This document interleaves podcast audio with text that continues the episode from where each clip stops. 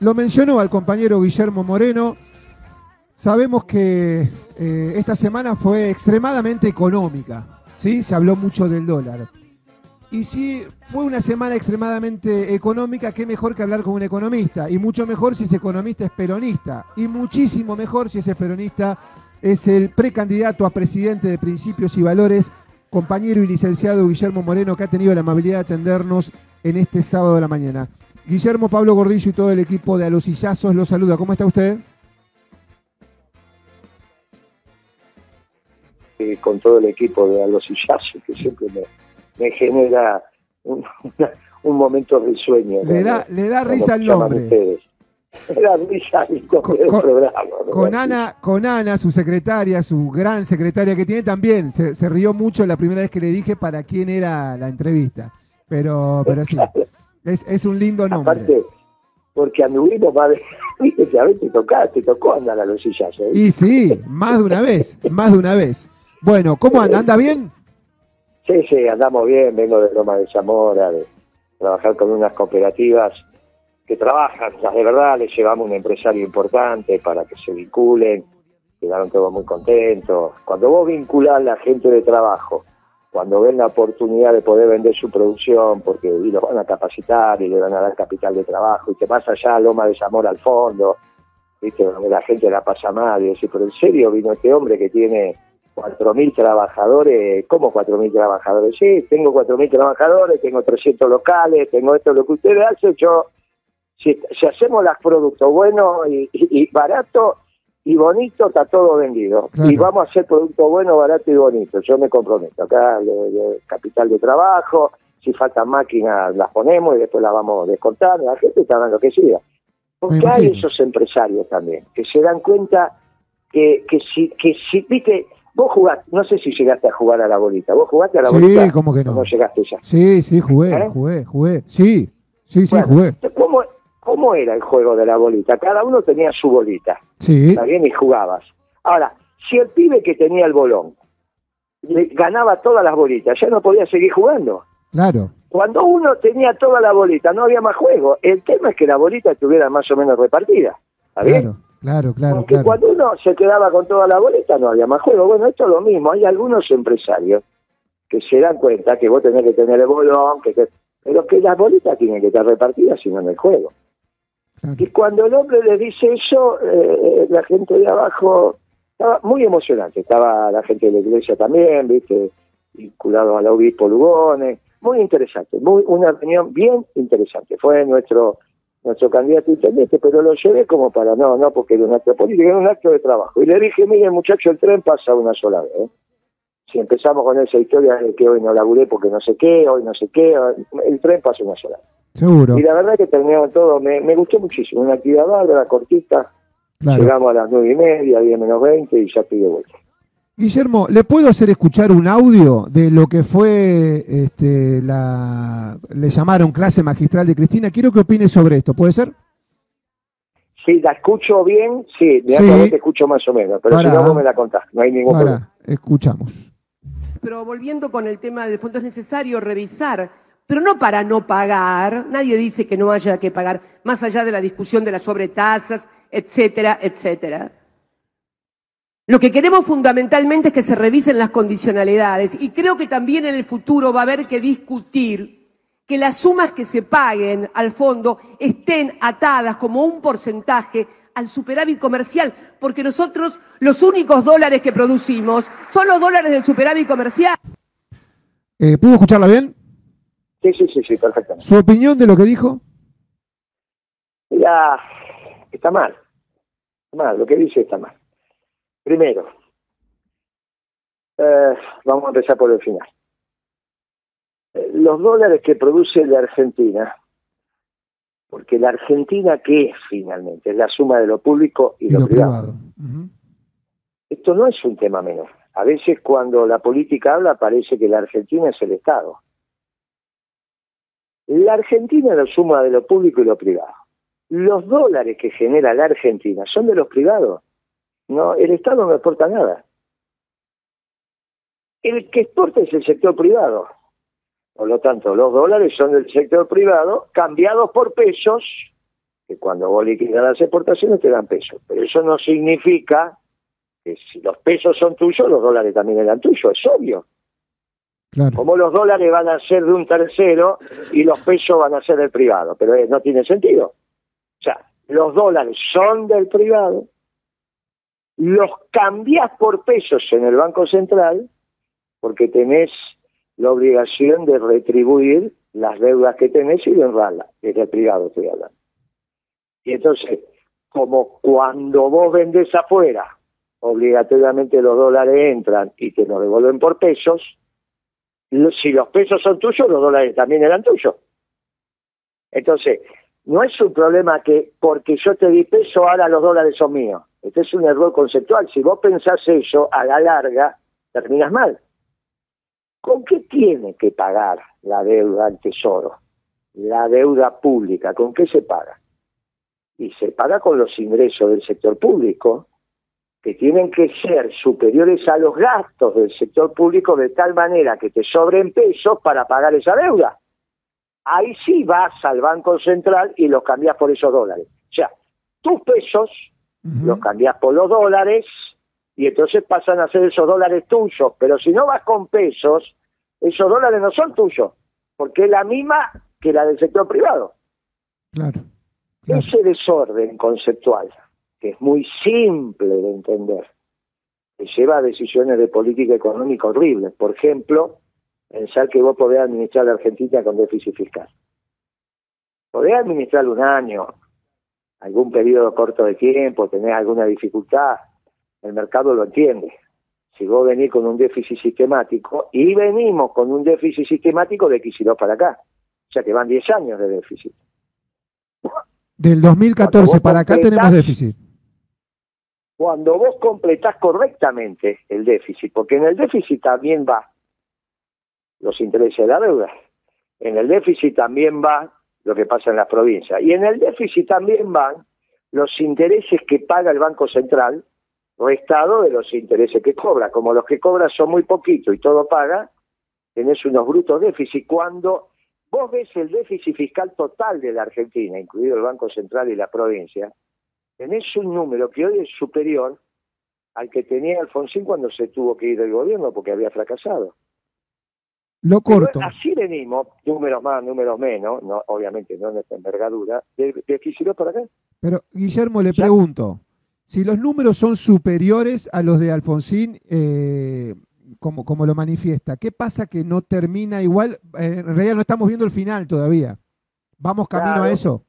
Claro, el gobierno se terminó. Por eso Alberto sí, no es a su reelección. Lo que te falta es la anécdota. Si Alberto pasa la, banda el 11 de diciembre de este año o la pasa o el 10 de diciembre de este año o la pasa o la pasa el martes. Porque si alguien dice, no, Alberto el martes tiene que pasar la banda, y capaz que la pasa. Tuviste un ministro de Economía era ministro de Economía, estaba negociando con el fondo y se enteró cuando salió de la reunión que no era más ministro de Economía, que fue la señora Bataki, ¿no? Silvina Bataki. Bueno, o sea que eh, eh, puede pasar cualquier cosa, porque ya no hay gobierno. Cuando no hay gobierno, institucionalmente dice, bueno, ¿cómo? No hay. ¿Qué tiene que hacer la política? Tiene que resolver el cortísimo plazo, pero terminemos con el discurso de Cristina antes de arrancar en esto. Lo que dijo está mal. ¿Hay que renegociar con el fondo? No hay ninguna duda. ¿Está mal hecho el acuerdo con el fondo? No hay ninguna duda. ¿Quién lo hizo? Este gobierno. Porque ¿qué pueden saber los técnicos del fondo de lo que pasa en la Argentina? Para ellos es un misterio. Del Fondo Monetario viene lo que al Fondo Monetario va. El problema de ese acuerdo de mutuo mal hecho era el gobierno argentino, el que lo, y bueno, básicamente de Guzmán, que era el que se tenía, se supone que tenía que tener expertise. Decían que era un experto en renegociación de deuda. Un muchacho de 37 años que nunca había firmado un cheque, que nunca había firmado un pagaré, que todavía estaba estudiando en alguna universidad de Estados Unidos. Pero esto es una cosa absurda. Absurda, ¿cómo se le ocurre? ¿Cómo se le ocurre que va a ser un experto en renegociación de deuda? Bueno, ahora, tenemos que resolver este, estas instancias de transición. Que yo le digo humildemente al gobierno encare prudentemente y bien, consensuando con la fuerza política, esta transición. Porque si la transición la hace el mercado, esto va a ser pavoroso, mucho peor que el 2001. ¿eh? Muchísimo peor que el 2001. Por lo tanto, la transición que ya empezó a partir de que Alberto dijo lo que dijo, implica en principio que vos tenés que tener abastecido al mercado. Y ese es un trabajo fundamental del principal funcionario que tiene el gobierno y te diría que es el secretario de Comercio. Yo le dijo, mire, dormí en la oficina, porque tenía que hacer 300 llamadas por día y, no sé si te alcanza el tiempo. Si vos a una sociedad urbana como la Argentina la desabasteces, ¿cómo pensás que vas a resolver las necesidades de la familia? No es con plata, ¿eh? la plata es para comprar la leche si está la leche, si la leche no está, no le podés meter el billete de mil pesos en la mamadera al pibe y dárselo. ¿eh? No, Acá aparece la verdad de la economía. La verdad de la economía son los bienes y servicios que vos necesitas para tu sobrevida. Vos vivís mañana porque hoy abriste la canilla y salió agua, prendiste el California anduvo, abriste la heladera, las cosas estaban frías, tenías la leche, tenías los huevos, fuiste a la esquina y compraste el pan, te compraste media docena de facturas. Esa es tu vida. Hay, hay un, todo eso precisa plata. Hay un claro ejemplo que creo que se lo escuché a usted seguramente, que es si yo te doy a vos un millón de dólares y te dejo en el medio del desierto, ese millón de dólares hasta te va a molestar. Es decir, la, Claro. la, economía no es precisamente la plata, sino los bienes y servicios. Tenemos en la mesa, tenemos en la mesa a la compañera María Laura Nassi, porque el Félix anda por el sur, faltó hoy. Pero está la compañera María Laura Nassi que eh, le quiere hacer una pregunta. María Laura. Un gusto saludarlo. ¿Se, me, se escucha bien ahí? Perfecto, Sí, perfecto. Bueno, Perfectamente, te escucho perfectamente. bueno. Eh, yo ya voy a preguntar algo de, de, de- como de pensando en el futuro, digamos, no, ya no de- sobre el discurso de Cristina, pero este me llamó la atención que el- hubo un documento de la CGT el 20 de abril que este, se llama Estamos a tiempo. Y hay varios este, bueno, puntos que ellos mencionan. eh, bueno, seguramente usted lo leyó, pero eh, son, son bien peronistas, digamos, para decirlo así este, sintéticamente. Hablan de, bueno, reducir la inflación, defensa del aparato productivo nacional y promoción del empleo genuino, fomento del trabajo argentino, eh, promoviendo la exportación con valor agregado, promoción de movilidad social ascendente y de una justa distribución de la riqueza, bueno, buscando el equilibrio entre capital y trabajo. No lo digo todo textual para no hacerlo largo. Eh, independencia económica como posibilidad de mayor soberanía, reconstrucción de un Estado promotor del desarrollo. Eh, finalmente dice la eh, prom- este, hablan de eh, la, la necesidad de instrumentar un modelo económico de crecimiento inclusivo que privilegie la cultura y el valor del trabajo, que distribuye equitativamente los frutos de ese esfuerzo, asumiendo que los derechos son condición este, necesaria para más y mejores oportunidades de prosperidad individual y colectiva. Eh, bueno, no sé, quería, quería su opinión sobre esto. ¿Es, es una luz de esperanza, eh, digamos, por lo menos porque lo está diciendo la CGT, ¿no? Que, eh, y tal vez atado a esto, la pregunta es si, si hubo más acercamiento de dirigentes sindicales a, a principios y valores, al proyecto, al único peronista, digamos, que, que está estructurado en este momento y con un plan económico eh, como, bueno, como el de eh, el hecho por, por el equipo eh, de principios y valores, el equipo económico, ¿no? Sí, mirá, muy, muy atinada tu, tu pregunta. Eh, Perón decía que los intereses permanentes de la patria los defiende el movimiento obrero organizado. De hecho, nuestro candidato a vicepresidente es el secretario general de un sindicato nacional como es APOS, que es el sindicato que organiza a los trabajadores del ANSES.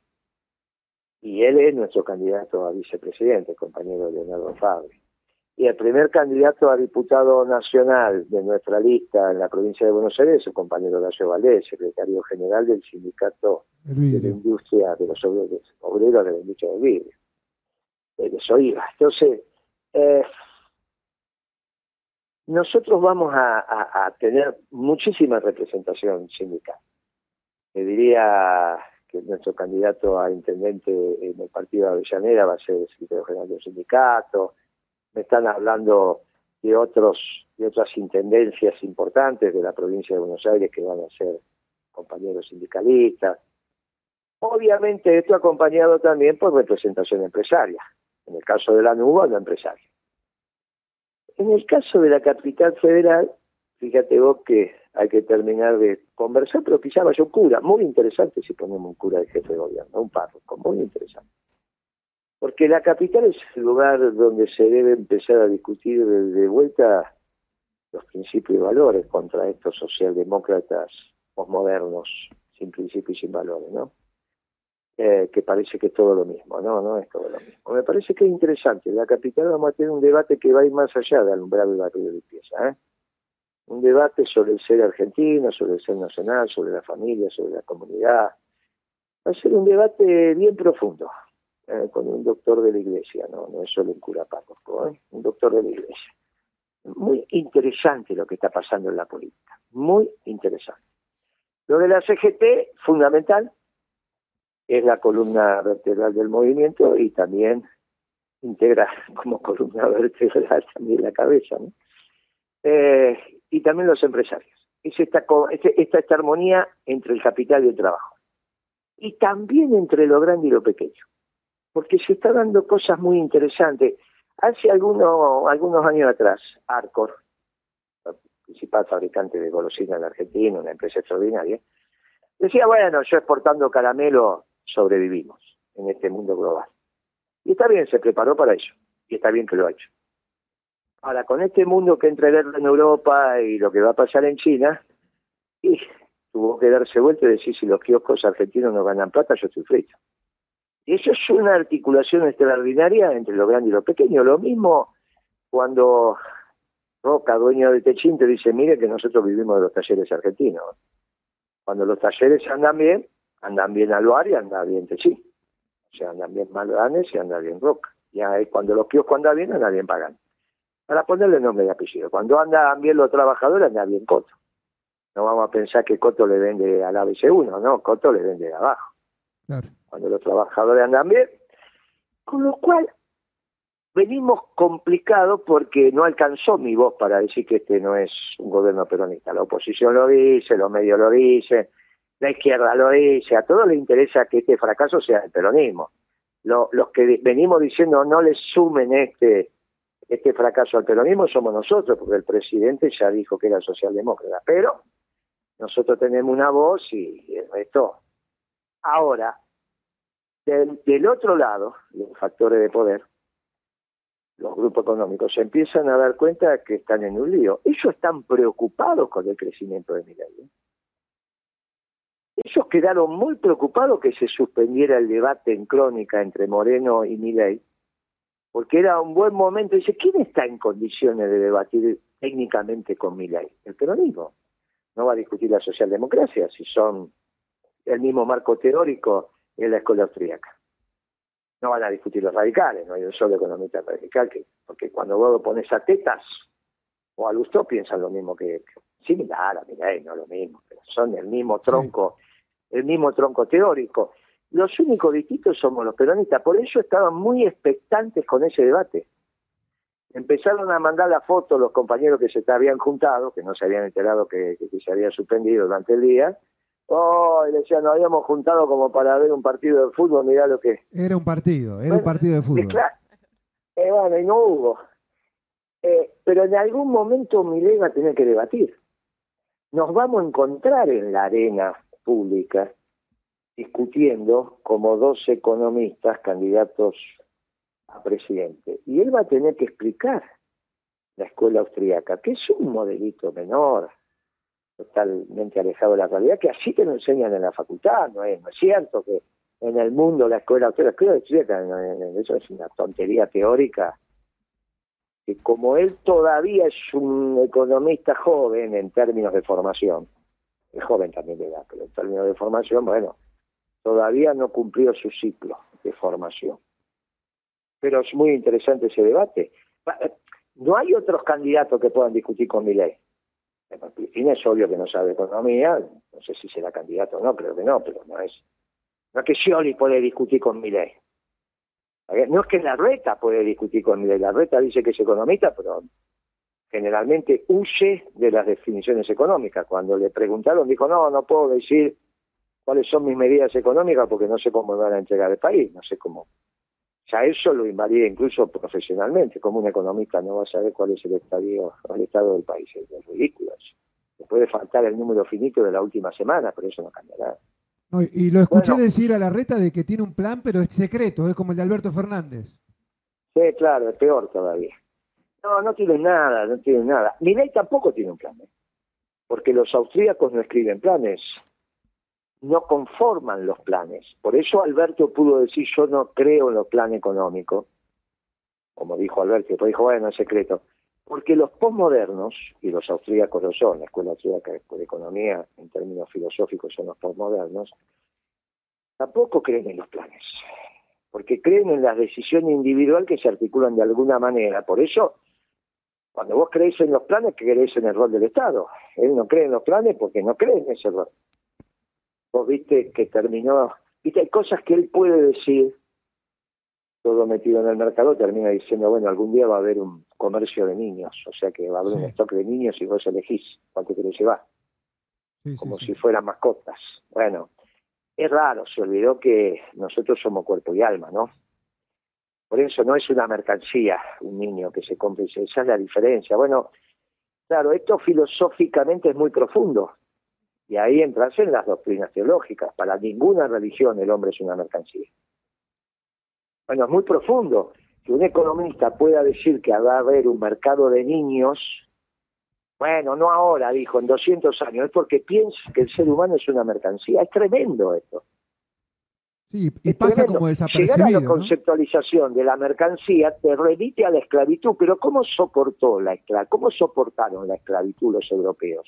¿Por qué? Porque decían que no tenían alma, que eran una cosa. Ellos decían, mire, como los negros no tienen alma, se los puede comprar y vender, porque solo tienen alma los blancos.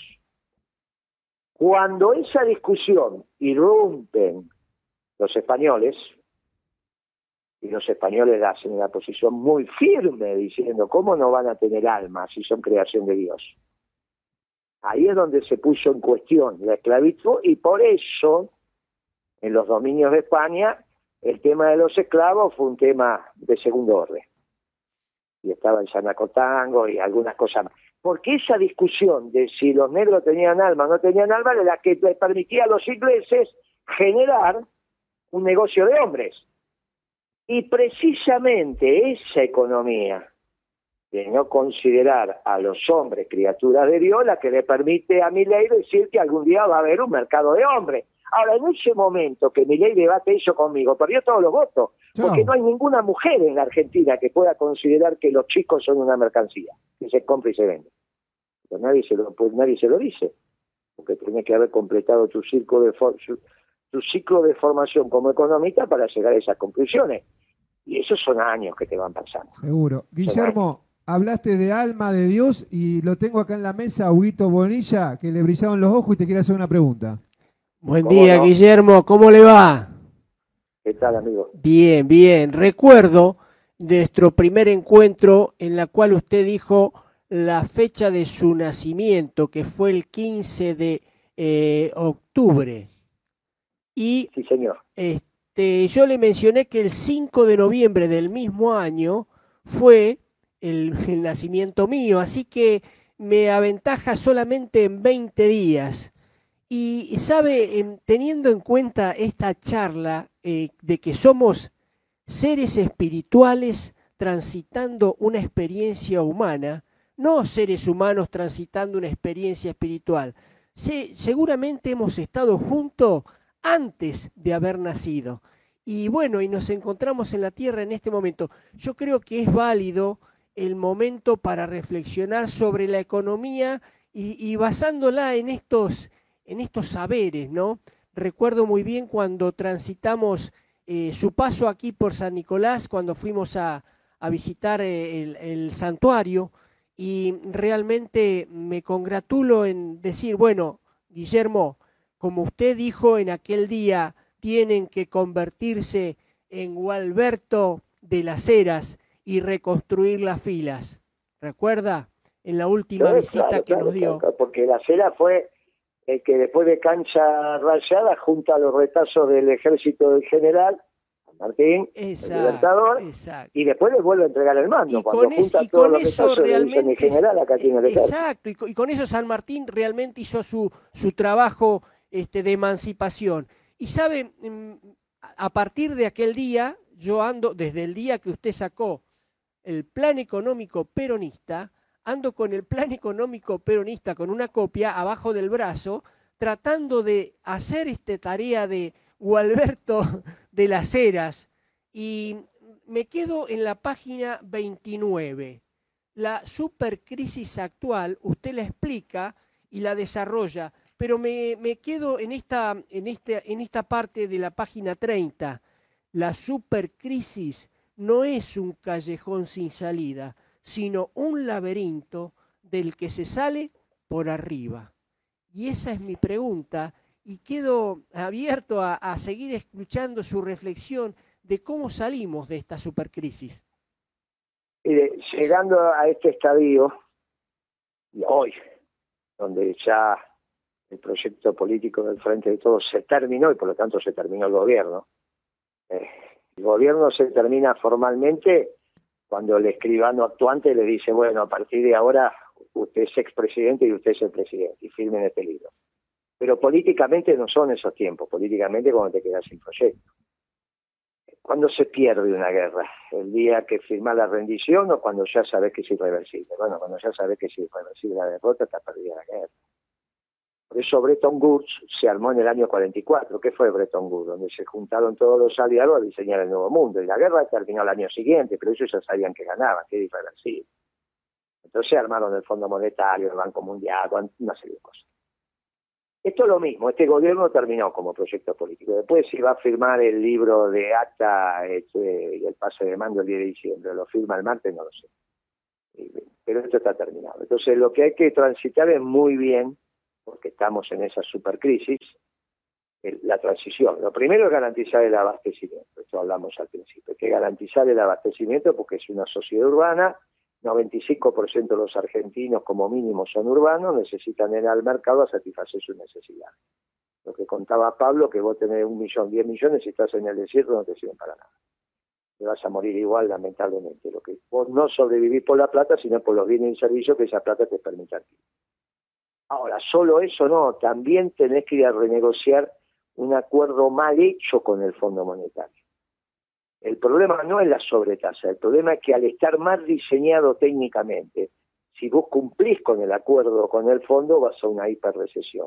Y si no cumplís, vas a una hiperinflación. Está mal hecho técnicamente, como un edificio cuando calculaste mal las columnas y las vigas. Hay que poner, hay que armar de vuelta un contrato con el Fondo Monetario.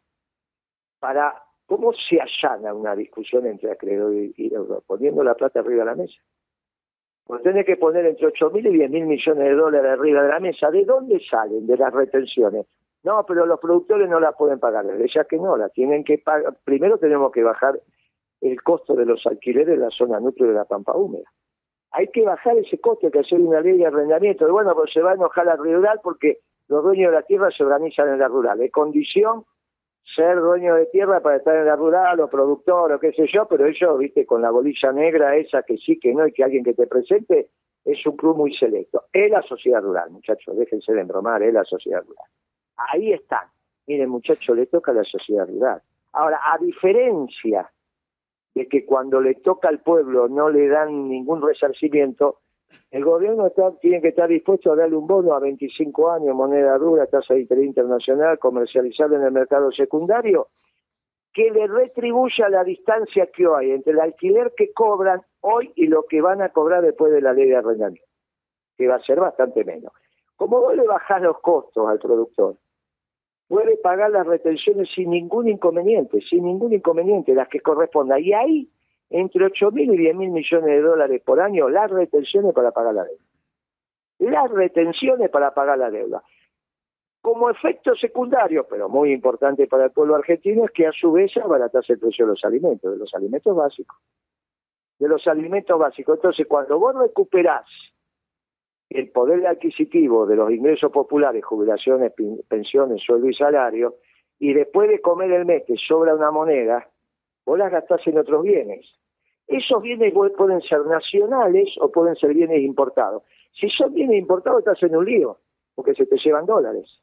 Te pasa lo que le pasó al gobierno en este marzo que acaba de terminar, que tuvo un déficit fiscal horrible, perdón, eh, comercial horrible, un país endeudado con déficit comercial es absurdo. Entonces se te abre una posibilidad de volver a industrializar la Argentina, de generar esos bienes que consume el pueblo. Ahora, para eso le tenés que, los proyectos tienen que ser rentables. ¿Cómo haces que sea rentable una industria? Tenés que bajarle el costo de la energía. Y la energía, la Argentina tiene energía abundante y barata. Con lo cual, ahí tenés un vector de competitividad muy importante para tu industria. La industrializar un país es un plan, es una vocación general. La comunidad argentina tiene que estar dispuesta a industrializar el país, como se han industrializado todos los países del mundo. La diferencia es que tenemos energía abundante y barata. Cuando vos das energía barata, el pan te baja de precio. ¿Qué es el pan? Y harina y energía. Y el trabajo del panadero, obviamente. Pero si vos tenés la energía cara, no podés tener el pan barato. Y tampoco podés tener la leche barata. Si la Serenísima es una empresa de logística, busca la leche, procesa la leche, la lleva al centro de distribución y distribución a la al, almacén de la esquina de tu casa. Es, es una empresa de logística, de leche. Si el gasoil está caro, ¿cómo querés que te barata la leche? Bueno, esto, esto es muy sencillo de hacer porque hay que hacer costos, nada más, ya lo hicimos. Vos, ordenando el precio de los alimentos, y eso ya expliqué que es con retenciones, y a su vez al productor le bajás mucho los costos con la ley de arrendamiento, y a los terratenientes le das el bono. Y bajando el precio de la energía, generar las condiciones para que vuelva el mercado interno, y cada obrero que vos tenés en la fábrica es un plan menos. Por eso te digo, mira, esto no es complicado. Aparte ya lo hicimos, lo hicimos en la década ganada. Por eso Cristina, cuando tenía un equipo peronista, fue exitosa y cuando tuvo este equipo socialdemócrata era responsable de esta década perdida. Es este fracaso que se expresa en esto que dice Guado de Pedro, que en plena corrida por el dólar dice que la propuesta de ellos es hacer un instituto de capacitación, como no están capacitados para gobernar el país. ¿Qué les pasa? No como hicieron una década ganada, se supone, no están capacitados. No, vamos a capacitar a los jóvenes. Para eso están los institutos. Para eso está.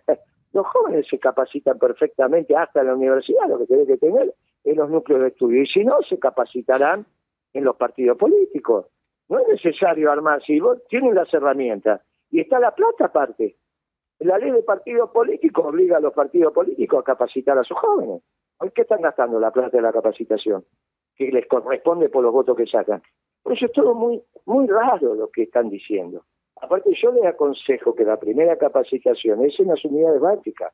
Obviamente que es en, en, la escuela primaria, secundaria, universitaria y, los cursos de formación, de posgrado. Pero es importante pasar por las unidades básicas, hablar con los vecinos. La economía se aprende trabajando en el mercado. Esto fue lo que le pasó a Guzmán. No es solo la teoría, por eso el Papa dice entre teoría y práctica, vamos con la práctica, muchachos, tiene el límite. Y, Le falta caminar la calle, que es lo que no le falta al equipo económico peronista, podemos, por eso tenemos soluciones simples, que a veces se te quedan y dicen, ¿por qué es tan simple? ¿Por qué no lo hace? ¿Por qué no sabe? Me quedaba pensando, me quedaba pensando, Guillermo, cuando hablas de planificación, eh, y digo, en todos los aspectos de la vida uno tiene que planificar. Le, cuento una, cosita de acá, de, la casa. Estoy haciendo algunas reformas y yo, de tanto escucharlo, lo primero que hice fue lo que me es decir, lo que me costaba hacer esa reforma y cómo lo iba a financiar. Y lo hago yo acá, que en mi casa, con, mi compañera, digo, ¿cuánto más se tiene que hacer eso en, en una nación? Y no se hace. Y, y los riesgos de que no se haga, que lo estamos viviendo día a día. Pero la verdad que es clarísimo y si hablamos de clases magistrales, precisamente fue la que nos dio en esta, en esta mañana de sábado.